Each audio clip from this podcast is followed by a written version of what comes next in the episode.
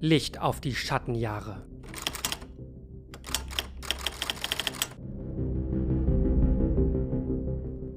Herzlich willkommen. Es ist der 15. Juni. Mein Name ist Philipp und ihr hört Licht auf die Schattenjahre. Der Podcast, bei dem ich versuche, meinen Frieden mit Christian Lindner zu machen. Da ist doch genau das Problem, liebe Freundinnen und Freunde. Wir leben in schwierigen Zeiten. Die Rechte in ganz Europa ist auf dem Vormarsch, vielleicht sogar in der ganzen Welt. Und da ist es an der Zeit, einmal empathisch über die politischen Gräben die Hände zu reichen und Frieden mit seinen politischen Buhmännern zu machen. Und Christian Lindner ist wirklich ein ganz besonderer Buhmann für mich denn er verkörpert für mich einfach so viel, was ich in der Politik einfach strikt ablehne, wo ich wirklich auf so einer körperlichen Ebene merke, dass ich da einfach gegen bin. Wenn ich Christian Lindner sehe, wenn ich seine sehr zurechtgemachte Erscheinung irgendwo auf einem Fernseher oder einem Bildschirm sehe, dann geht's bei mir im Kopf sofort los. Ich denke an grundlose und überbordene Privatisierung von praktisch allem. Ich denke an ein Weltbild, das einfach an der Ökonomisierung des ganzen Erdballs arbeitet und nach Möglichkeit eigentlich noch darüber hinaus ein Weltbild, das nichts unökonomisiert lässt, ein Weltbild, das wirklich zu einer wirtschaftlichen Totalität hinstrebt. Und das alles auch noch vor so einem FDP-mäßigen unsolidarischen Hintergrund, der den Leuten im besten Fall immer noch selber die Schuld gibt, wenn sie nicht in Anführungszeichen fleißig genug sind, um an der Gesellschaft teilzunehmen. Das Ganze läuft dann irgendwie meiner Meinung nach darauf hinaus, dass wir alle zu super überindividualisierten kleinen atomaren unglücklichen Häufchen verkommen. Aber noch mehr, nicht nur diese rein wirtschaftspolitische Seite ärgert mich, wenn ich Christian Lindner irgendwo sehe. Es geht ja noch viel weiter weiter. Er ist ja nicht irgendjemand, er ist auch noch der FDP-Politiker, der seine Finger noch in ganz anderen Töpfen hat, die ich auf so einer wirklich fundamentalen Ebene ablehnenswert finde. Man muss sich eigentlich nur mal so seine letzten Wahlkampfspots für die Bundestagswahl 2017 angucken. Diese Ästhetisierung der Politik. Vielleicht habt ihr es noch in Erinnerung, diese riesigen Schwarz-Weiß-Poster, wo er irgendwie die Rammstein-Fotoagentur angestellt hatte, um ihn da richtig so heroisch und ästhetisch auf die Wahlplakate zu basteln. Eigentlich wollte ich immer eins davon klauen und es und das irgendjemandem schenken, den ich nicht mag. Aber naja, dann ich habe es dann leider gelassen. All das um diesen politischen Graben, über dessen Ränder ich praktisch meine Hand in Frieden reichen möchte, so ein bisschen zu beschreiben. Aber Christian Lindner ist für mich auch noch so eine Figur, die so eine ganz eigene, konträre Faszination ausstrahlt. Denn bei allem wirtschaftlichen und politischen Vorbehalten, die ich wirklich tonnenweise gegen ihn habe. Gibt es da irgendwas? Ich, ich kann das nicht ganz ohne Scham sagen. Irgendetwas, was mich auch so ein bisschen an dem anmacht, an seiner Art. Fangen wir mal bei seiner Rhetorik an. Ich gucke tatsächlich auf so eine verquere Art und Weise ganz gerne seine Bundestagsreden, weil Manchmal habe ich da so Momente wie bei einem Rap-Battle, wenn man nach so richtig nicen Lines eigentlich nur jubeln will. Und er kann das halt auch so ein bisschen, ne? Er, er delivert schon ordentlich da im Plenarsaal. Das, das muss man, das muss man ihm schon lassen. Außerdem formiert sich seine Rhetorik immer um so ein komisches humanistisches Ethos, das ich ihm natürlich nicht so wirklich abnehme, aber das trotzdem so eine gewisse Anziehungskraft für mich hat. Ich war auf einem humanistischen Gymnasium und manchmal glaube ich ja, dass Christian Lindner ganz gut in meine Geschichtsgrundkursklicke gepasst hätte. Das ist ganz genau so nerdy, wie es klingt. Aber wenn ich jetzt einfach mal für Daniel und Jonas mitsprechen darf, ich glaube, Christian hätte da schon ganz gut reingepasst. Also genau das richtige Ironielevel, genau das richtige Nerdheitslevel und auch genauso dieses pubertäre Überlegenheitsgefühl, das man so an sich selber verspürt, wenn man so merkt, dass man auch ganz vernünftig zwei, drei Sätze aneinander reihen kann. Ich glaube, ich habe das, ich glaube, Jonas und Daniel haben das und ich glaube, Christian Lindner hat das ganz genau so wie wir, nur natürlich natürlich quantitativ so auf 1000 gedreht. Also bei allem politischen Antagonismus, den ich da gegen ihn verspüre, glaube ich auch, dass da, wenn wir uns unter anderen Umständen getroffen hätten, dass wir ganz gute Banknachbarn in der Schule geworden wären. All das ist irgendwie Grund, um mich dieser konträr faszinierenden Figur Christian Lindner für mich in den nächsten zehn Wochen sehr, sehr, sehr ausführlich zu widmen. Nämlich werde ich jede Woche ein Kapitel seiner Autobiografie lesen und dann versuchen, daran die Empathie auf mich wirken zu lassen. Ich werde mich dieser geballten Christian Lindnerigkeit aussetzen und dann gucken, was es in mir an Menschenliebe oder so erzeugt. Denn wie gesagt, wir wir haben schwierige Zeiten, gibt immer mehr komische Leute, die, na, das klingt schon selber so verschwörungstheoretisch.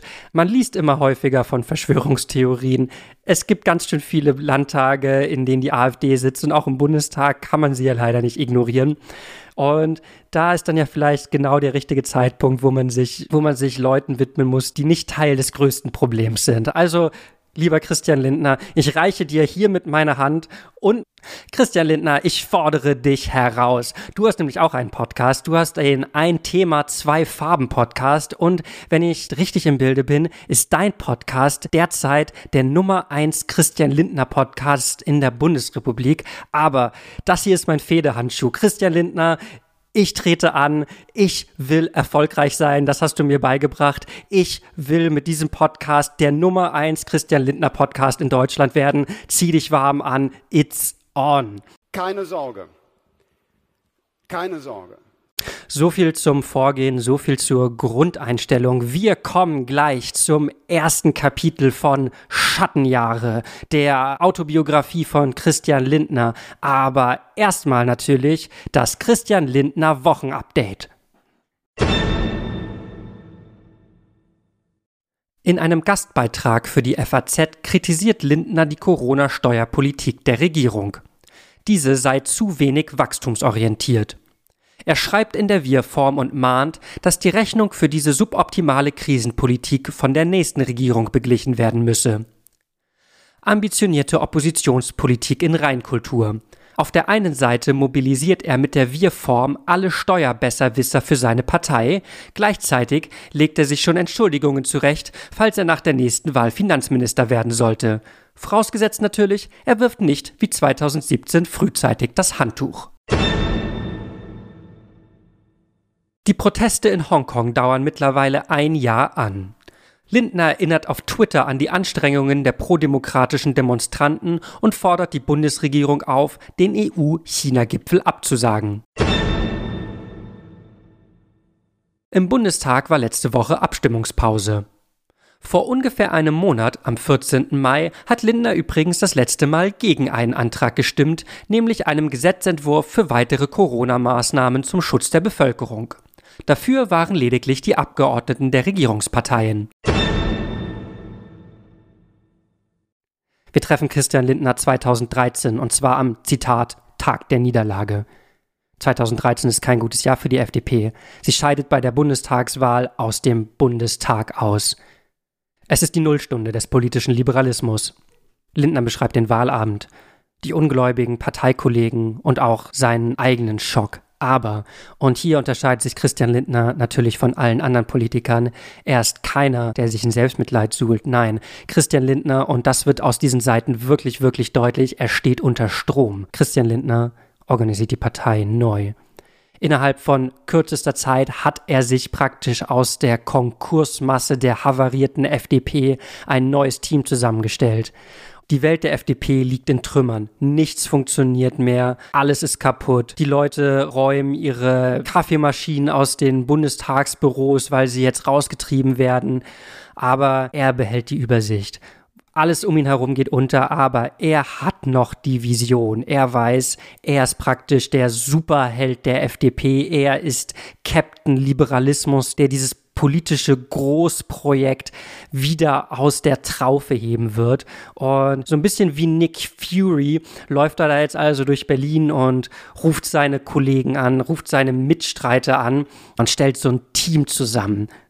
Während er vor den Trümmern steht, sagt er, ab morgen wird die FDP neu aufgebaut und holt sich mit an Bord. Da sind zum einen Otto Solms, der Mann am Taschenrechner. Dann ist da Marco Buschmann, einer der ganz wenigen Freunde von Lindner im politischen Betrieb. Und dann ist da natürlich Wolfgang Kubicki, der unbeirrbare Norddeutsche mit diesen dreien an seiner Seite tritt er also ganz schnell irgendwie in die Bresche und positioniert da sein neues Projekt. Er wird dann relativ schnell zum Bundesvorsitzenden der FDP gewählt und bleibt aber gleichzeitig Landesvorsitzender in Nordrhein-Westfalen. Das ist wie so eine Art Sondervollmacht, begründet er das, denn normalerweise ist er natürlich als Liberaler gegen so Ämterhäufung. Das ist nicht das Wahre, das ist unrepublikanisch auf so eine gewisse Art und Weise. Aber so wie die Römer halt manchmal einen Diktator ernennen mussten, um die Republik zu retten, wird er dann jetzt diese Ämterhäufung heroisch, möchte ich sagen, auf sich nehmen. Genau. Und am Ende des ersten Kapitels hat er die ja, Schlingern der FDP durch so ein schnelles Durchgreifen mit viel Vision und wirklich viel Gehassel. Also der Typen, der hat wahrscheinlich in der Zeit kaum geschlafen, hat er die wieder auf Kurs gebracht. Und natürlich, also man, man darf das ja nicht falsch verstehen, seine Autobiografie, er tut immer so, als wäre er unbeteiligt, aber natürlich kann man das nicht anders lesen als irgendwie auch Werbung für die Partei. Es ist wirklich schwierig, bei der der Lektüre nicht auch so ein bisschen FDP-Fan zu werden.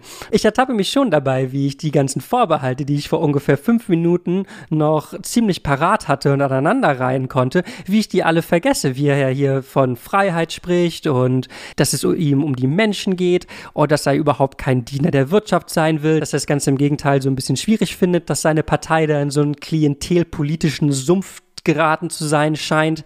Das liest sich schon gut. Man wird schon Fan von der FDP dabei.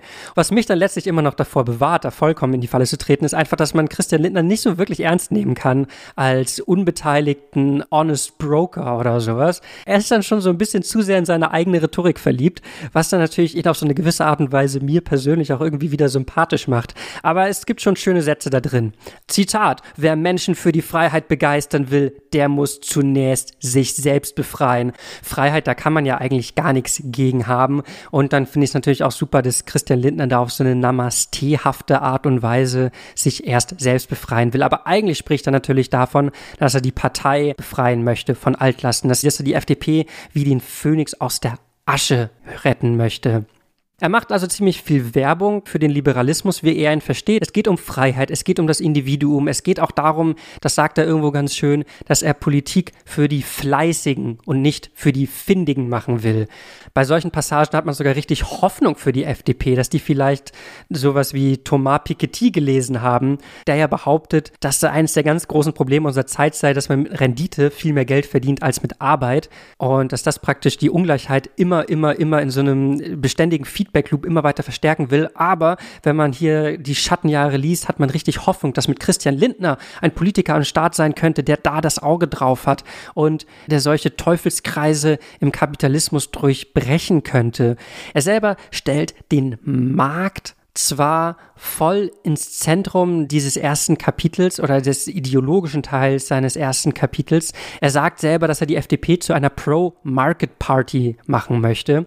Aber es ist kaum zu glauben, er kriegt es hin, so über den Markt zu schreiben, als wäre das tatsächlich so, so was soziale Marktwirtschaft nachkriegsmäßig Wohlwollendes, wenn man dem Markt einfach so ganz sachte die richtigen Grenzen setzt, dass das dann so einen Mechanismus anwirft, der einfach für Gleichheit, der für Freiheit und der auch für Brüderlichkeit sorgt. Also es ist wirklich so eine Art bürgerliches Versprechen, dass er da in diesem Markt noch abtrotzen kann, was auf der einen Seite natürlich super weltfremd ist. Ich meine, diese soziale Marktwirtschaftsfantasie, die er da an den Start bringt, wo sieht er die denn noch in der aktuellen Welt? Das gibt es doch eigentlich gar nicht mehr. Auf der anderen Seite, wenn er den Markt so beschreibt und fast schon so eine Marktutopie entwirft, dann denkt man so, ja, wenn der Markt das alles könnte, dann wäre das vielleicht ja gar keine schlechte Sache. Man möchte ihm glauben, obwohl man natürlich keine Sekunde vergessen kann, dass dieser Text, diese Rhetorik wahrscheinlich genauso für Leute wie mich an Start gebracht wird, um mich, soll man sagen, arglosen Hobbysozialisten da jetzt nochmal mal auf den letzten Metern irgendwie fürs FDP-Versprechen zu gewinnen. Und er geht sogar so weit, die FDP als Lifestyle darzustellen. Wenn er also dann zu diesen autobiografischen Passagen kommt und wir erfahren, warum er damals in die FDP eingetreten ist, dann liegt es daran, dass die FDP der richtige Lifestyle für ihn war. Dass er sich als junger Mensch für die liberale Idee begeisterte. Das Gefühl der Unabhängigkeit, das Gefühl, frei über sein Leben entscheiden zu dürfen, das Gefühl, Verantwortung für sich zu übernehmen und Vertrauen in die eigenen Fähigkeiten zu entwickeln, das Gefühl, das erste eigene Geld zu verdienen und selbst darüber verfügen zu können. Das war jetzt ein längeres Zitat. Und wenn er dann anschließend auch noch sagt, dass diese Verantwortung, dass das keinesfalls heißt, dass es zu so einer unsolidarischen Gemeinschaft werden soll und dass auch keiner zurückgelassen werden soll. Er spricht von einem 360-Grad-Liberalismus, der also um sich rumguckt und alle mitnimmt. Ich würde das ja gerne glauben. Das sind ja, so wie es hier steht, sind das ja tolle Ideen. Aber, ah, so richtig, richtig, richtig so richtig bin ich noch nicht an Bord, muss ich sagen. Wie er hier also die ganze Zeit auf dieser Freiheitstrommel rumkloppt, das erreicht für mich noch nicht das Level an Plausibilität, das ich da vielleicht bräuchte.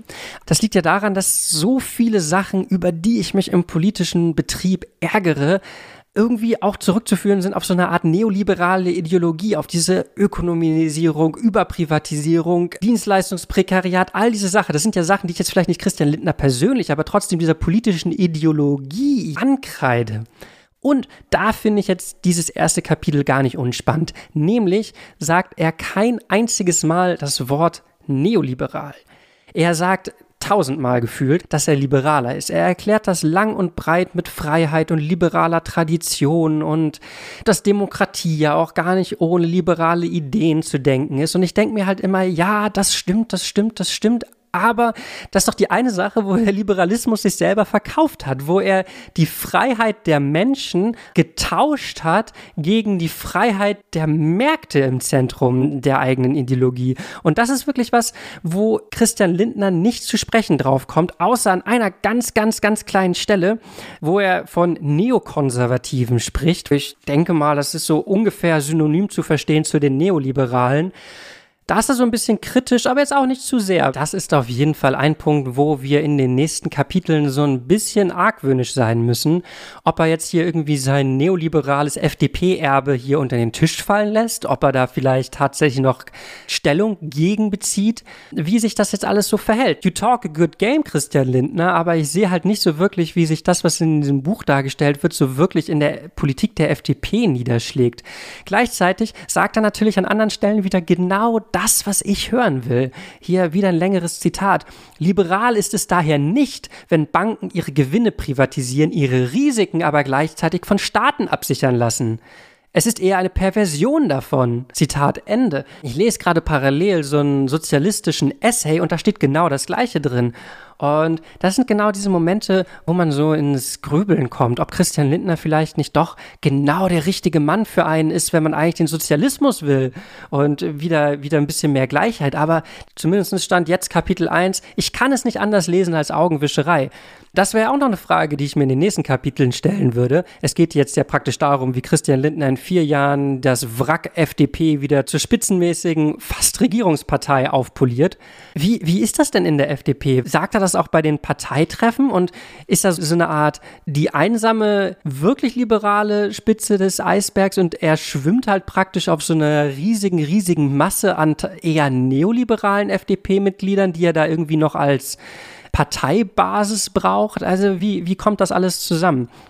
Er spricht nicht nur von Banken, sondern auch von anderen marktwirtschaftlichen Teilnehmern. Und er kritisiert eigentlich, dass die teilweise mit dem Staat viel zu eng zusammenhängen. Und so wie er es beschreibt, bin ich sogar tatsächlich seiner Meinung. Ich denke dann irgendwie an die riesige Beteiligung von Niedersachsen an VW oder solche Dinge. Und dass die schon teilweise sehr unangenehm eng verzahnt sind. Und das kreidet er in dem Buch auch an. Gleichzeitig glaube ich natürlich keine Sekunde, dass die FDP dagegen ist, sich von der Autolobby die Gesetze vorschreiben zu lassen. Das alles erzeugt bei mir erstmal nochmal Fragezeichen. Aber nun gut, wir haben das Kapitel 1 jetzt einigermaßen durchgearbeitet. Wir haben gesehen, wie Christian Lindner praktisch diesen historischen Tiefpunkt der FDP genutzt hat, um da irgendwie das Ruder zu übernehmen, um da irgendwie ein bisschen Dynamik reinzubringen und da mit seinem Superhelden-Team das Ganze wieder auf Kurs zu steuern. Und wir wissen ja auch alle, wie die Geschichte ausgeht. So ist es ja nicht. Keine Sorge. Keine Sorge.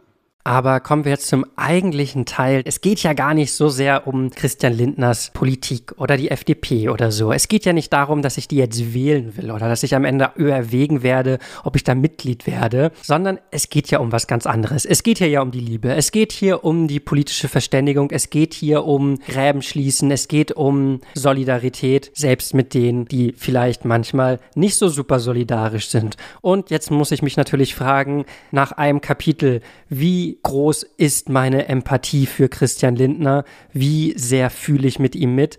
Und so storymäßig muss ich sagen, finde ich das ja schon ganz geil, dass der so innerhalb eines Tages da irgendwie diese Partei gekapert hat und jetzt irgendwie auch noch in so einem Buch Rechenschaft über seine Ideologie ablegt. Das finde ich ja alles gar nicht so wirklich schlecht. Und die Vision, die da drin gemacht wird, ganz unabhängig, was ich inhaltlich jetzt davon denke, da spricht auch irgendwie sowas wie so ein Fairness-Gedanke raus. Da spricht irgendwie, ich nenne das jetzt einfach mal republikanischer Humanismus. Und das finde ich irgendwie dann doch anschlussfähig. Eine Barriere, die ich aber auf menschlicher Ebene nach diesem ersten Kapitel noch sehe, ist wirklich einfach dieser Ton des Ganzen. Es ist schon wirklich ganz erstaunlich, dass die Passagen, in denen er so ein bisschen autobiografisch und vielleicht auch szenisch reingeht und man eigentlich menschlich ein bisschen näher an diesen Protagonisten rankommen könnte, dass das genau die Passagen sind, wo ich dann doch immer denke, boah, nee, irgendwie doch ziemlicher Kotzbrocken. Irgendwie schafft es nicht, dieses menschliche Interagieren auf so eine menschliche Art und Weise darzustellen. Und das ist dann doch schon irgendwie eine ziemlich große Red Flag, wenn ich mich hier hinstelle und mich frage, wie empathisch bin ich diesem Typen gegenüber jetzt eigentlich. Ein Beispiel dafür, was ich meine. Wir befinden uns erst also wieder direkt am Wahlabend, kurz nach dem Bekanntwerden der Katastrophe. Zitat, noch vor 18 Uhr bat Guido Westerwelle mich um ein Gespräch. Wir verließen kurz den Raum und gingen an der Rückseite des Kongresszentrums zwischen den Übertragungswagen der Medien auf und ab. Wie soll es denn jetzt weitergehen? fragte er mich und sagte, das musst du jetzt machen. Ich antwortete ihm, dass meine Entscheidung bereits gefallen sei. Zitat Ende. Seine Entscheidung ist dann natürlich, ab morgen wird die FDP neu aufgebaut. All in. Und auf der einen Seite finde ich es ja schön, wie gesagt, dass diese Vision, dass so eine politische Vision auch transparent gemacht wird. Auf der anderen Seite ist das ja eigentlich eine Underdog-Story. Die Geschichte setzt auf dem Tiefpunkt ein und wir wollen jetzt eigentlich diesen Underdog verfolgen, wie er es langsam mit viel Arbeit schafft, wieder zur Regierungspartei zu werden. Aber ich kriege halt einfach kein Underdog-Feeling. Ich krieg von Christian Lindner eigentlich so menschlich gar kein Feeling. Also auf der empathischen Ebene sind wir jetzt noch ungefähr, ne, eher so lauwarm, wenn überhaupt. Eher kalt, eher kalt würde ich sagen. Politische Sympathiepunkte hat die FDP natürlich gar nicht gesammelt. Christian Lindner persönlich vielleicht ein bisschen, aber menschliche Sympathiepunkte nach Kapitel 1 null. Die haben uns gewählt, weil wir die freien Demokraten sind. Das war Licht auf die Schattenjahre für diese Woche. Euer Christian Lindner Podcast Nummer 1 für Deutschland. Nächste Woche Kapitel 2 Politische Anfänge. Bis dahin, mein Name ist Philipp Kampert. Macht's gut.